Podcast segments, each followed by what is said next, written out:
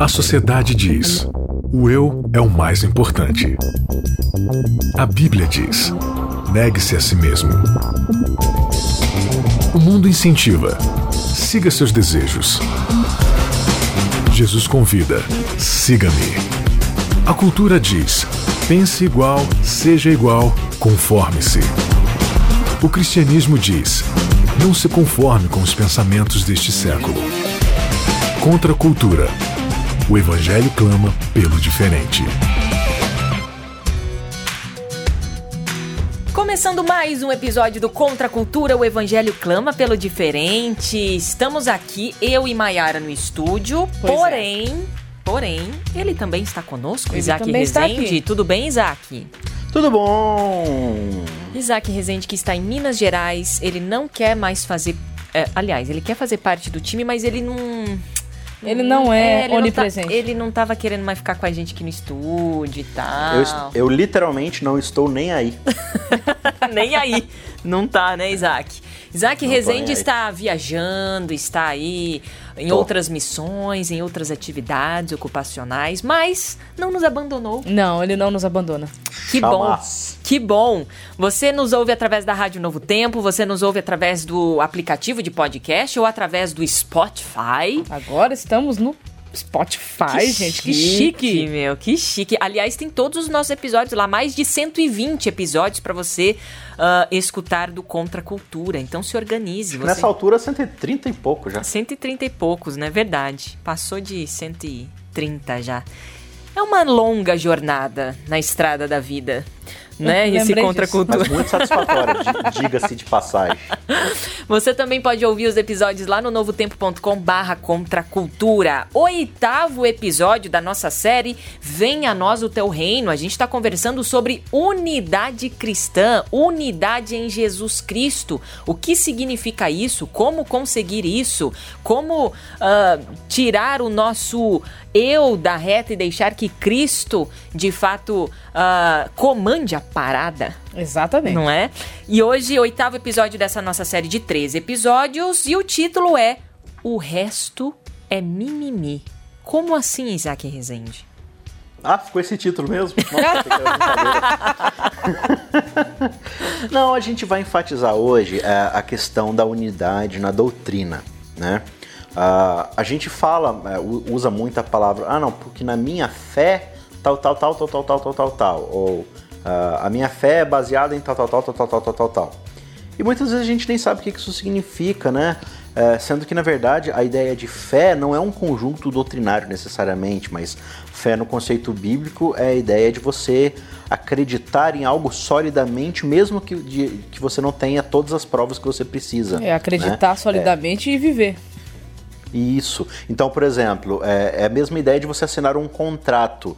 É, Quando você assina um contrato, não necessariamente você tem as coisas do contrato na sua frente, né? Então, por exemplo, você vai comprar uma casa aí naquelas casas que são construídas na planta, sabe? Sim. E aí, quando você assina o contrato da compra da casa, nem existe casa, o terreno é um monte de mato. Mas você está assinando lá com a fé de que aquele monte de mato vai virar uma casa, né? Então, você dá esse passo, esse voto de confiança, sabendo que as coisas vão acontecer, mesmo que elas não estejam acontecendo hoje. Isso é a ideia de fé. É esse contrato que a gente faz com Deus de colocar totalmente a confiança nele, né? Depositar nossa vida nas mãos dele, mesmo sabendo que não vai acontecer o que, né? Sem ter certeza do que vai acontecer no futuro, porque a gente confia de fato nele. É, mas aí quando a gente fala especificamente de doutrina, a gente está falando aqui de unidade, né? Dentro dessa série aqui, Venha a nós o teu reino. Sim.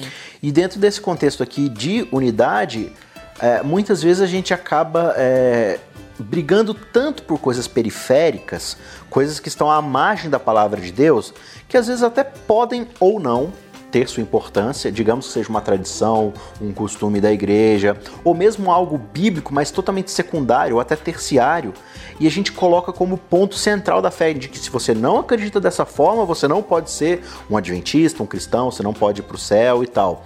E muitas vezes essas coisas são simplesmente culturais ou periféricas, de uma questão de escolha ou não, entendeu? Ah, você gosta de suco de laranja ou suco de uva? Ah, eu gosto de uva. Não, se você não gosta de suco de laranja, você não vai pro céu. Uhum. E a gente muitas vezes não se foca de fato no que é, o centro do evangelho quer trazer pra gente, né? É. Aquele core, aquele, aquela essência doutrinária de que a gente muitas vezes baseia e constrói os pilares da fé que a gente tem em Deus, né? Então acho que o episódio de hoje a gente vai discutir um pouco sobre quais são as crenças mais fundamentais e essenciais da Igreja Adventista. Exatamente. E você que está ouvindo o episódio não é um Adventista do sétimo dia, uh, hoje você vai ficar conhecendo uma das nossas principais bases é, de pilares, né? crenças, né? né?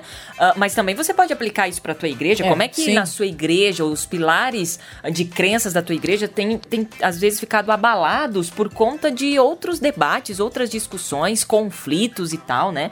Uh, e, e, a gente vai propor esse, esse debate hoje aqui, até para abrir a nossa cabeça como adventistas do sétimo dia e começar a entender um pouco macro, assim, olhar de cima toda essa nossa situação e ver, e aí, a gente está caminhando juntos? É. Estamos com o mesmo propósito? O, acho que o objetivo do Guia de Estudos hoje é relembrar a identidade. Uhum. Né? Inclusive, falando em identidade, o nosso verso-chave tem tudo a ver com isso. Atos 4,12: E não há salvação em nenhum outro porque abaixo do céu não existe nenhum outro nome dado entre os homens pelo qual importa que sejamos salvos. Ou seja, a identidade aqui. Ou seja, a identidade aqui é puramente o quê? Cristo. Exato. Uhum. E a, a primeira verdade que, que todo adventista e cristão tem que ter é que não existe a menor possibilidade de nós termos salvação fora de Jesus. Não existe nada que nós possamos fazer que que nos deu crédito com Deus. Somente com o que Cristo fez e faz. E essa é uma base de crenças da nossa igreja, né? Que é a graça tão mal entendida, né, galera? Tão mal entendida. Sim. Se você não parte dessa base, não tem nem condição de você ser cristão. Não estou falando nem de ser adventista, Sim. ser cristão. Uhum. É, cristianismo é a fé na certeza de que Cristo morreu pelos nossos pecados, julga vivos e mortos baseados nos méritos que Ele tem sobre nós. Então, se nós tentamos usar nossos próprios méritos, o julgamento vai ser pesado e vai nos destruir completamente. Mas se nós aceitarmos que Ele morreu por nós como punição pelos pecados que nós cometemos, então nós não temos nada a temer. Isso é a fé cristã essencial essencial. Se você não acredita nisso, não tem como você ser um cristão. Você pode ser qualquer outra coisa menos um cristão. Bom, então já que você citou, né? Então essa é, é uma base da crença adventista, mas a gente coloca isso num nível muito maior que é o Sim. cristianismo, né? Então acima do adventismo, Sim. qualquer pessoa que se considere um cristão. Aliás, eu acho que é muito interessante a gente falar aqui também que Uh, existe, existe a denominação adventista do sétimo dia, assim como existem mais de 40 mil denominações em todo o planeta. Uh, até por conta de N interpretações da Bíblia. Sim. Né? Agora, uh, primeiramente e essencialmente, nós não somos adventistas, nós somos cristãos. Nós somos. Uhum. Uh, a, eu, a, minha identidade, ela está eu, ligada ao Cristo. E eu digo que. Uhum. E há uma não... denominação que representa e me traz a representatividade diante da palavra. Uma, me traz bases de crenças. É por isso que eu, Bianca, falo por mim, Mayara fala por ela, Isaac por ele, eu sou adventista do sétimo dia porque faz sentido para mim olhar as doutrinas da igreja, olhar a, as, as bases de crenças da igreja e ver que ela está de acordo com é, a palavra. Faz sentido para mim porque são avenidas que me conduzem a Cristo, porque a partir do momento que qualquer uma delas me desviar de Cristo, eu descarto. Perfeitamente. Você também, Isaac Rezende? Não, com certeza. É, é, é, essa é uma convicção é, muito forte dentro do Adventismo, né? Qualquer uma de nossas doutrinas, né, pensa aqui comigo numa, numa roda de bicicleta, vamos dizer assim. Todo mundo acho que já andou de bicicleta. Você tem uma roda de bicicleta, você tem o pneu, né? E, e a, e a, roda em si de alumínio ali. No meio você tem aquele miolo que está ligado ao quadro da bicicleta, certo? Sim. E entre esse miolo e o pneu você tem vários raios, né? É chamado inclusive de raio, né? São vários filetes de, de, de coisa ali que, que ligam o miolo até o pneu. É, digamos que esses raios são as doutrinas adventistas e esse miolo da bicicleta é a ideia da justificação pela fé em Cristo, é o conhecimento do Cristo genuíno, né?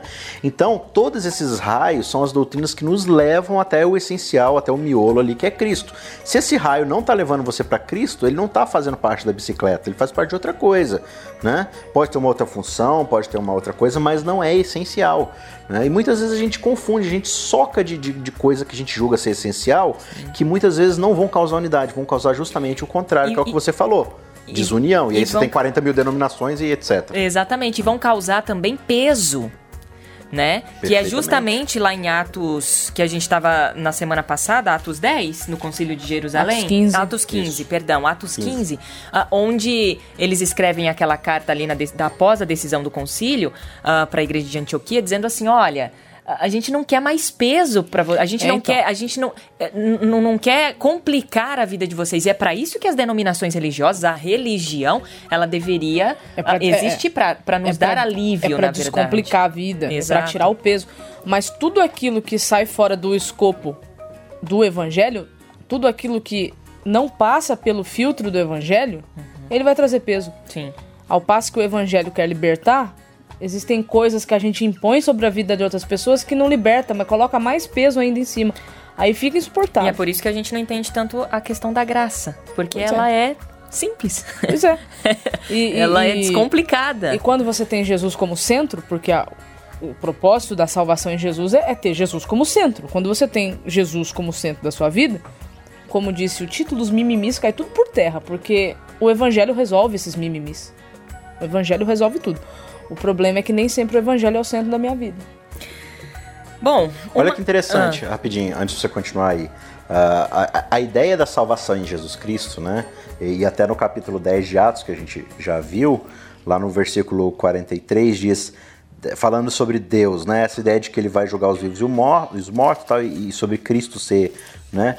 eh, o escape disso, ele diz, dele Todos os profetas dão testemunho de que por meio de seu nome todo aquele que nele crê recebe remissão dos seus pecados, né? Então a, a pregação ali era, era basicamente isso. Todo o Antigo Testamento, toda a doutrina dos apóstolos, dos profetas, né, Moisés, tudo apontava para Cristo, tudo ia nos levar para Cristo, que é o responsável pela expiação dos nossos pecados. E o que, que isso tudo tem a ver com unidade? Isso, por que, que isso é a essência da unidade? Porque eh, o evangelho, o que, que é o evangelho? Ele é a notícia, ele é uma má notícia seguida de uma boa notícia. É a má notícia de que Deus nos criou para sermos um com Ele, certo? Para sermos uma unidade constituída de homem, mulher e Deus ali junto num relacionamento, mas que por causa do pecado esse relacionamento, essa unidade foi o quê? Foi Foi, quebrada, foi distorcida e foi rompida. Isso é o pecado. O pecado é o ser humano o tempo todo numa busca do próprio eu, sem querer unidade, sem querer se juntar com Deus novamente. Então, qual que é a boa notícia? É que apesar de o ser humano ter buscado essa independência e caído em pecado e morte, consequentemente, Deus está correndo atrás de nos justificar para voltar a um relacionamento com Ele.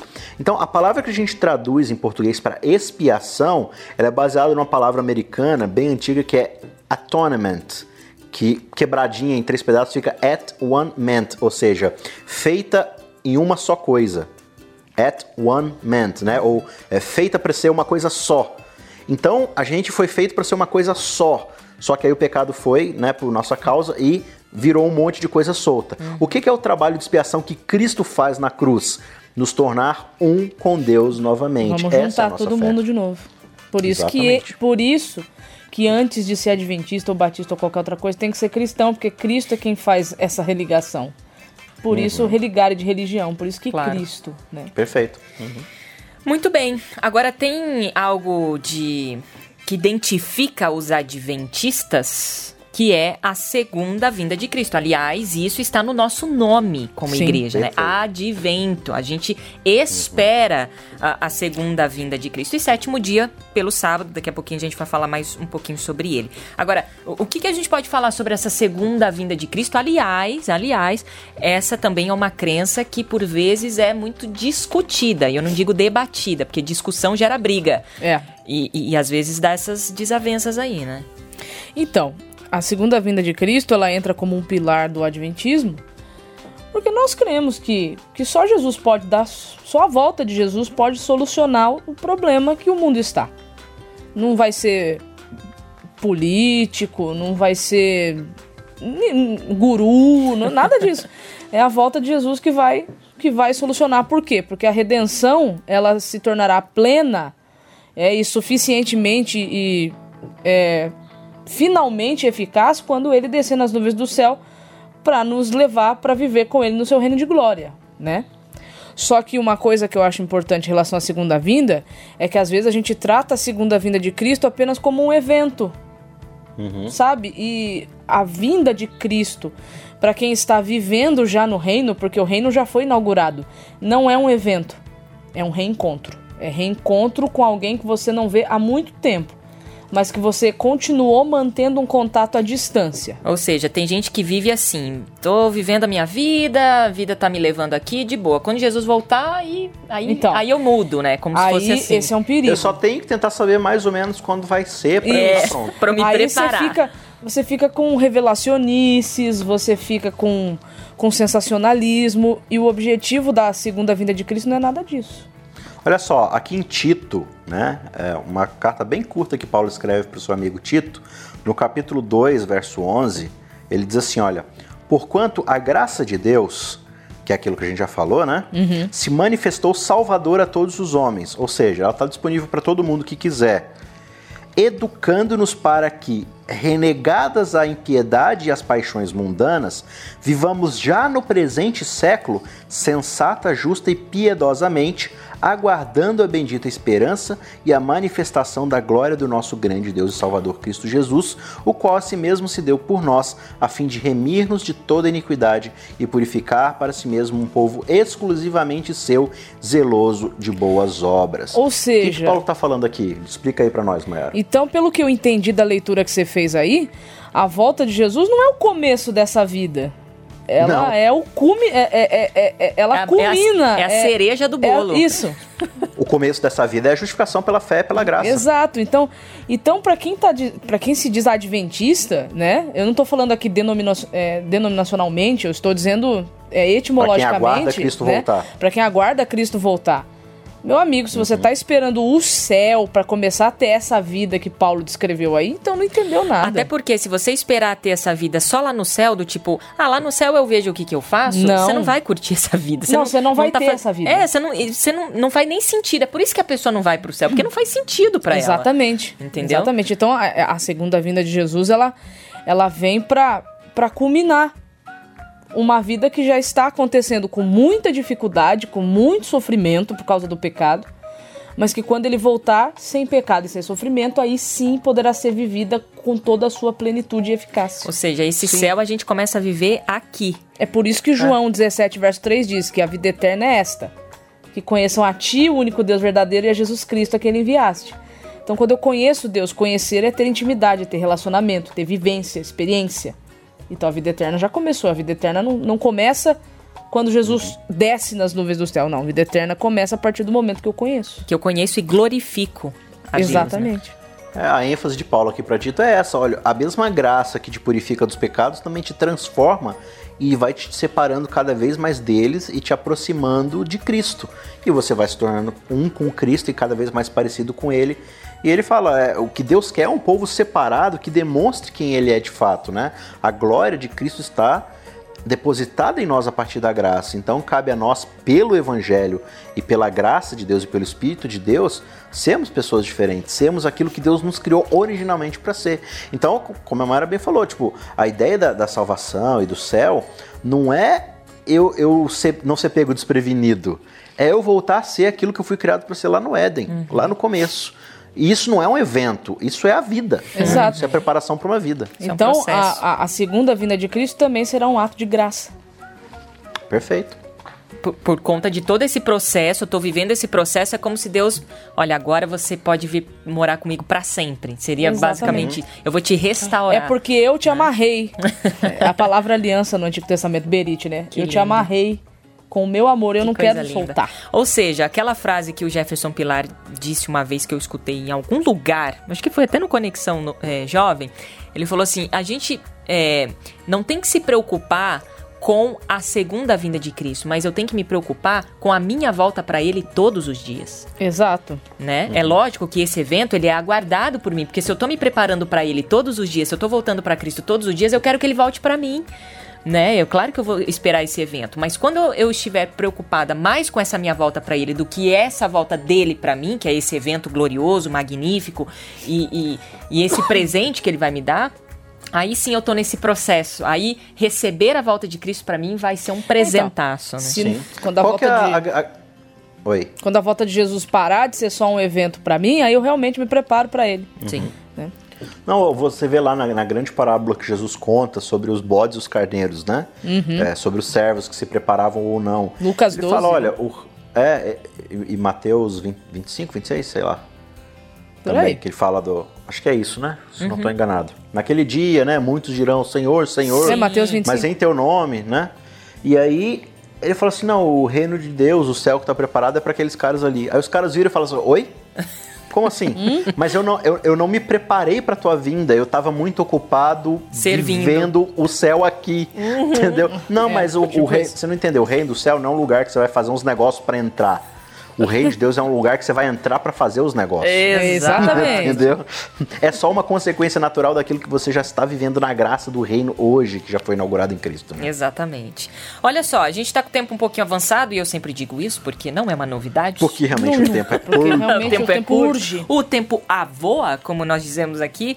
É, tem aqui mais é, três crenças fundamentais que, a, que a, a lição, ou o nosso guia de estudo traz. Uma é o santuário. Sim. Tá aí uma parada que a gente É, não o- entende. O santuário podia ter um- uma lição trimestral só sobre ele, porque ele é bem Já profundo. tivemos a gente, algumas, a né? gente não E entende que, que eu digo, a igreja adventista entende, ela propõe esse, esse, Sim. esse ensinamento, mas os membros, ah, A todavia, gente não só sabe o superficial. né? é, É. superficial. É porque o Não, centro... É um assunto bem desafiante, né? Bem, É. bem complexo. O, o centro, o centro da mensagem do santuário é, é por que, que Deus ele, ele se fez presente ali naquele lugar? né? Ele tinha um objetivo, né? E por meio do santuário no Antigo Testamento ele podia se revelar para o povo dele e o povo, e o povo dele poderia revelá-lo para outras nações, né? O, o grande lance do santuário é que o santuário no Antigo Testamento ele era o Evangelho. Então ele, ele, ele tinha essa função de explicar o plano da redenção. Então assim, o centro do santuário é Cristo. Cristo ele é o cumprimento pleno, né, do, do santuário. Então, Sim. a gente acredita no- na existência de um santuário celestial? Sim, por quê? Porque a obra da redenção, ela ainda está sendo realizada. Por quê? Porque o pecado ainda não foi destruído. Então, Cristo hoje, ele é o nosso mediador. Né? Ele aplica em nossa vida os méritos do Calvário. E ele é o centro de toda a obra, né, de juízo, né, de, do santuário. Sim. E, e tem uma, uma mensagem muito linda do santuário, e a gente já falou isso em alguns episódios, vale aqui frisar, de que o lance da justificação na cruz não é simplesmente sobre a raça humana. Ela é primeiramente sobre o caráter de quem Deus é para o universo. Sim. né? Então, o universo ele foi manchado pelo pecado com a acusação satânica de que Deus não tem como sustentar quem ele é, porque ele diz que é justo, mas ele também diz que é amor, né? Então, como é que ele vai ser amor e justo ao mesmo tempo de punir o pecado, destruindo a raça humana e, e todos aqueles que cometeram pecados, como alguns dos anjos, né? Então, a, a justificação pela fé e essa ideia do santuário é justamente isso, de que Cristo, ele demonstra como o Pai pode ser ao mesmo tempo justo e amorável, justo e amor, né? E agora esse trabalho no céu, né, do, santuário celestial, a gente acredita como adventistas, né? A gente entende que isso é muito básico do adventista, né? Não existem outras denominações que acreditam tanto nisso. Mas a gente entende que o grande conflito, ele envolve todo o universo. Então Deus está purificando, não é só o planeta Terra, mas é o universo inteiro dessa mentira que Satanás colocou a respeito de quem Deus é e do seu caráter, né? Então a cada pessoa que ele vai purificando, que ele vai salvando, ele vai demonstrando para o universo inteiro, olha, olha o que que o meu amor e a minha justiça causaram na vida dessa pessoa, né? E aí ele vai purificando o universo dessa grande mentira que Satanás colocou. Bom, cada crença aqui dava um programa. Dá, né? Não tem Não, como o a gente santuário dá, dá três séries. Dá três séries, exatamente. Tá. Uma outra é o sábado. Né? É, o sábado- Adventistas do sétimo dia. Para entender o sábado mesmo, na sua origem, na sua essência, eu recomendo né, aos ouvintes, todos eles, que leiam Gênesis capítulo 1 todinho. Depois leiam o comecinho do capítulo 2, porque essa é a perícope, né? Gênesis 1, do 1, né? A partir do verso 1 até o capítulo 2, verso 3, isso forma a perícope, bloco de assunto ali. E a questão do sábado é que o sábado ele existe para nos lembrar de quem nós somos e de quem é Deus. O sábado ele estabelece uma identidade. Não é um dia pra não fazer nada. E Não, uma hierarquia, né? exatamente, uma hierarquia.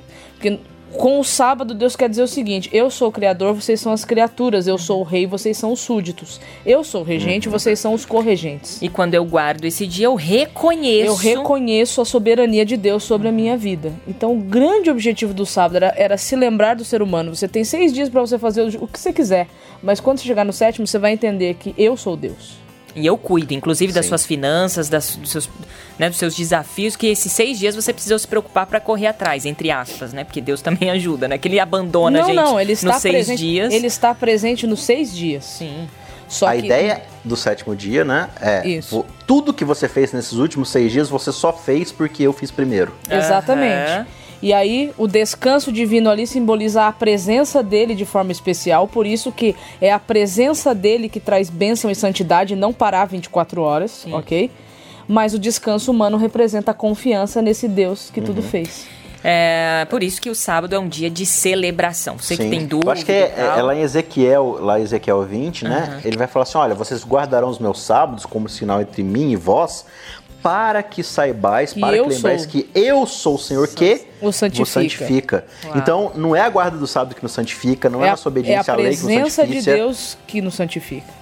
Então, o sábado é a celebração da santidade que Deus já nos garantiu por meio do seu Filho Jesus, né? E algo também que deveria nos unir ah, no sentido de crenças e, no, né, enfim, essa, esse entendimento é sobre a imortalidade da alma. O nosso tempo já acabou, o Daniel está me olhando feio.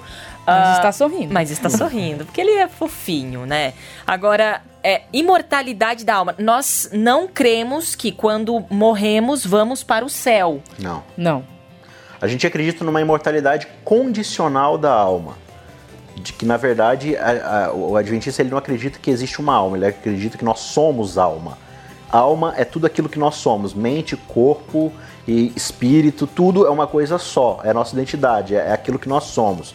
E essa imortalidade, ela está condicionada àquilo que Deus está fazendo por nós e um dia vai retomar. Então, quando a gente morre, a gente entra num- numa animação suspensa, a gente fica assim, num. Eu não diria limbo, porque dá a ideia de um purgatório, mas a gente deixa de existir no sentido de consciência Sim. cessa tudo. Você vai pra terra, é comido pelos bichos lá e vira pó. Mas a essência de quem você é, a sua identidade. O fôlego é que isso nos a foi dado, O o fôlego fôlego. de vida, ele tá guardado em Deus. Sem consciência, sem. Ele tá lá, tá quieto. Não é uma alma entendeu? penada, né? Não, Porque a a gente é divide. É. a gente divide essa ideia em duas mortes, né? A primeira morte é essa ideia da suspensão. E a gente acredita na imortalidade condicional porque ela está condicionada a ter aceito a Deus como nosso Salvador e tal. Então, quando ele retornar e tiver julgado tudo, purificado tudo, todos vão ser ressuscitados da primeira morte, né? Em, em períodos diferentes ali, mas é, a nossa identidade vai voltar, a nossa consciência vai voltar e aqueles que tiverem acreditado em Deus, tiverem sido salvos, vão habitar com ele para sempre. Já aqueles que rejeitaram e fizeram a sua escolha de não querer Deus, aí vai existir uma extinção de fato de quem nós somos, né? Aí não vai ser mais uma suspensão, a gente vai ser de fato aniquilado completamente para todo sempre, não vai mais existir e pronto, acabou.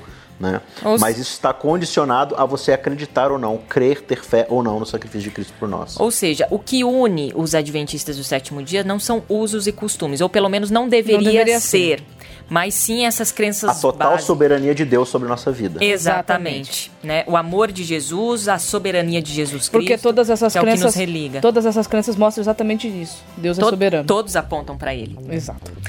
Muito bem, final de mais um episódio de mais um Contra a Cultura. Isaac Rezende, até semana que vem. Até, viu? Maiara Costa, Bia, valeu. Valeu. Até, Até semana, semana que, que vem. vem. Valeu você aí de casa. Um beijo. Até semana que vem. Contra a cultura. O evangelho clama pelo diferente.